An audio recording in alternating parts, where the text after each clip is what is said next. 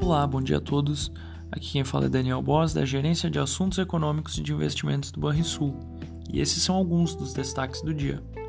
Melhora externa pode trazer alívio e balanços ficam no radar em dia com poucos dados econômicos. No exterior, o sinal de alta prevalece nas bolsas europeias e americanas, enquanto o petróleo tem instabilidade e os juros dos Estados Unidos renovam mínimas, no indicativo de que o quadro ainda requer cautela diante da possibilidade de desaceleração global. E por falar nisso, apesar da China dar sinais de desaceleração econômica, o Banco Central chinês manteve, pelo 15º mês consecutivo, as taxas de juros de referência para empréstimos de curto e longo prazo. A principal preocupação é a variante Delta, que já circula em mais de 100 países ao redor do mundo. Na Alemanha, o índice de preços ao produtor, PPI na sigla em inglês, avançou 1,3% em junho ante maio. Na comparação anual, o avanço foi de 8,5%. O Canadá é mais um país que reabre para brasileiros vacinados.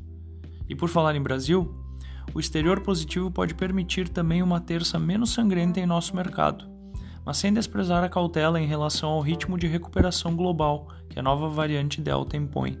No câmbio, uma nova alta não pode ser descartada Após atingir o patamar de setembro de 2020, parece haver espaço para novas altas do dólar.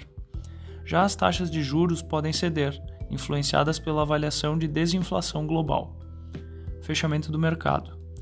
O dólar fechou a segunda aos R$ 5,25, alta de 2,64%. Já o Ibovespa teve queda de 1,24%, fechando aos 124.395 pontos. O S&P 500 fechou aos 4.258 pontos, queda de 1,59%. O DI futuro para janeiro de 2022, o juro curto, registra queda de 2 pontos base, a 5,77%. O DI futuro para janeiro de 2027, o juro longo, permanece estável, a 8,60%. Agenda do dia. Nos Estados Unidos teremos dados da construção de casas novas mensal, na zona do euro, saldo de contas correntes mensal. No Japão, balanço comercial mensal. Por hoje é isso. Bons negócios.